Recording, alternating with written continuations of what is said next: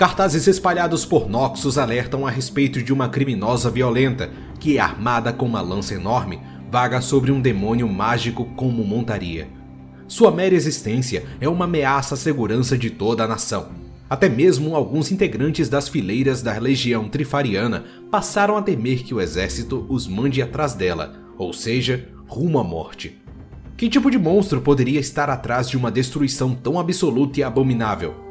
A resposta simples é: uma garota de 16 anos. A resposta complicada é inaceitável.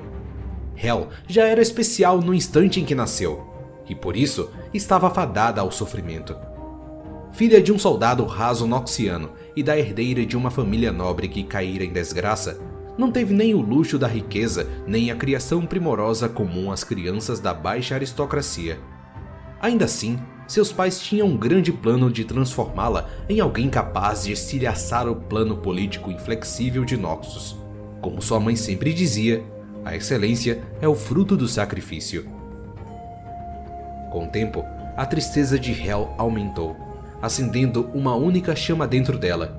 Uma magia como não se vira durante séculos a capacidade de manipular metal. Seus pais viram nisso um potencial a ser explorado, para o bem da jovem, é claro, e tentaram fazer com que ela fosse aceita como aprendiz por muitos magos poderosos que poderiam abrir portas da elite política ou militar. Foi tudo em vão. Mas outra pessoa notou a magia de Hel percebendo nela uma arma que poderia, um dia, enfrentar os inimigos mais antigos e odiados de Noxus, uma certa mulher pálida visitou a família, fazendo uma proposta sombria. Hel logo se viu ocupando um lugar de pupila preferida numa academia especial, oculta, distante da capital e dos olhos questionadores do conselho. E, embora raramente visitassem o internato, sua mãe e seu pai ficaram mais orgulhosos do que nunca tomados pela esperança de um futuro brilhante para a filha. Pelo menos por um tempo, parecia que Hel seria, enfim, amada. Foi então que o horror começou. Hel foi obrigada a lutar com outro aluno quando tinha apenas 8 anos. Depois, um símbolo mágico foi enxertado dolorosamente em seu braço, ampliando seus poderes de modo a torná-los ainda mais forte. Embora o episódio tenha sido estruturado como um exercício de treino, Hel nunca mais viu o menino. Ela nunca mais veria nenhum de seus oponentes. Hel ficava mais poderosa a cada dia, afiando sua magia para o combate. Seu corpo estava repleto de símbolos que ampliavam suas habilidades mágicas até níveis impossíveis. Com o tempo, Hel chegou a ser capaz de arrancar um veio de minério bruto das profundezas da Terra moldar paredes na forma de armas mortais e superaquecer a armadura de um oponente até que ele desabasse, esmagando. Mas seus instrutores queriam ainda mais, sempre com a esperança de que Hel fosse a soldada mais poderosa que o Império já vira. Em seu aniversário de 16 anos, depois de um duelo especialmente brutal, ela finalmente deu um basta, arremessando todos os instrutores para o lado Hel ultrapassou os guardas e arrebentou as portas de uma ala proibida da academia, descobrindo toda a verdade da natureza de sua escola. Todos os oponentes que ela havia derrotado foram anulados.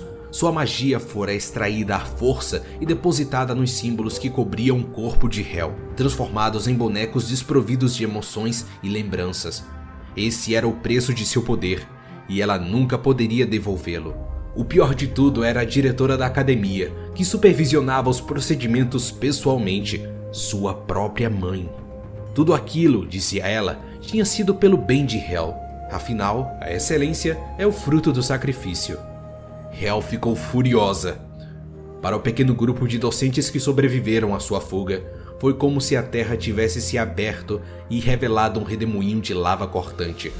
O próprio edifício se partiu em pedaços, formando uma armadura preta inexpurgável em torno de Hel, enquanto ela esmagava aqueles que se punham em seu caminho, derrubando soldados experientes com uma lança mais pesada que uma montanha.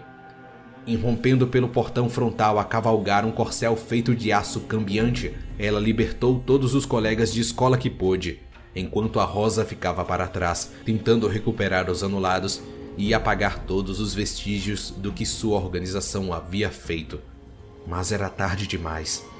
Logo, os sobreviventes do corpo docente começaram a morrer de maneiras cada vez mais públicas e ficou impossível manter os nulos em segredo. Agora, Hel é uma ameaça a Noxus, mas não do jeito que os cartazes afirmam. Ela é a defensora autoproclamada dos fracos, dona de uma fúria incontida, desconfiada de todos e implacável na atuação contra um governo que fez vista grossa para anos de sofrimento e abuso. Não porque o Império tenha sido pessoalmente responsável, mas porque não fez nada para impedir. Cavalgando em seu corcel de aço, Hel não aceitará nada menos que a destruição total de Noxus e a salvação de qualquer criança que, como ela, tenha sobrevivido à Academia da Rosa Negra. E nada nesse mundo poderá impedi-la.